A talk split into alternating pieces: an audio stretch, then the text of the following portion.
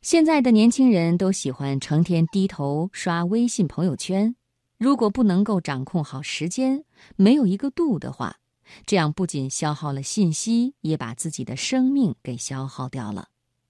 因此，你一定不要被这个圈子所迷惑，要勇于创造朋友圈以外的生命。今晚接下来的时间里，我们一起来分享余秋雨的一篇文章：突破朋友圈的围城。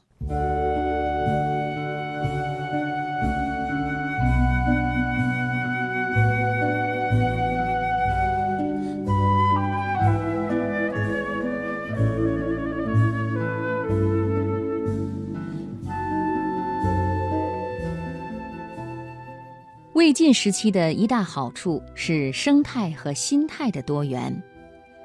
记得阮籍守丧期间，有一天，朋友裴楷前去吊唁，在阮籍母亲的灵堂里哭拜，而阮籍却披散着头发坐着，既不起立，也不哭拜，只是两眼发直，表情木然。裴楷吊唁出来后，立即有人对他说：“按照礼法。”吊唁时，主人先哭拜，客人才跟着哭拜。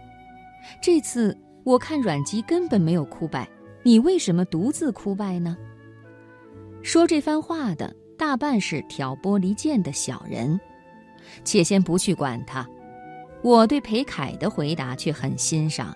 他说：“阮籍是超乎礼法的人，可以不讲礼法，我还在礼法之中，所以遵循礼法。”我觉得这位裴楷虽是礼法中人，却又颇具魏晋风度。他自己不圆通，却愿意让世界圆通。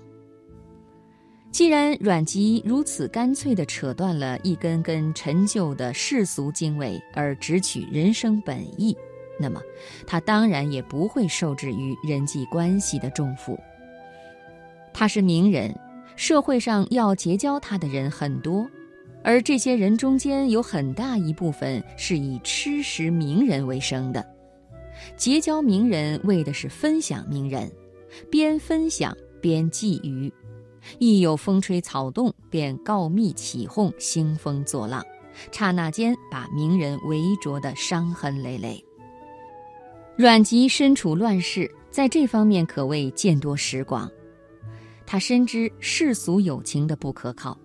因此，绝不会被一个似真似幻的朋友圈所迷惑。提到朋友圈的问题，我需要说一说我对现在年轻人的理解。他们毕业以后，很快就被一个圈子围住了。我所说的圈子，不仅仅是指一个人际关系的朋友圈，还指别人的生活标准。他会把你的生命耗费很多。还有朋友圈里的互相攀比，又要把你的生命消耗很多。结果很快你会觉得自己的生命不够了，整天疲于应付这些圈子，对付这个钱钟书先生所说的围城。所以我始终要提醒大家，你们要不断的设定起点，不断的突破围城，不断的提醒自己。你值得有一个更精彩的生命，即使年纪很大了也是这样，这样的生命就比较有价值。尽管微信朋友圈很有魅力，而且被高科技给武装了起来，但是，一旦你沉溺于这个圈子里，你的生命格局只会越来越狭小。许多人就是整天在这个朋友圈里折腾，你说几句漂亮的话。我讲几句漂亮的话，你晒晒家里发生了什么，我晒晒最近买了什么。结果你就被这个圈子缠住了，你不知道这个圈子里边所包裹的是一个永远不可重复的高贵的生命。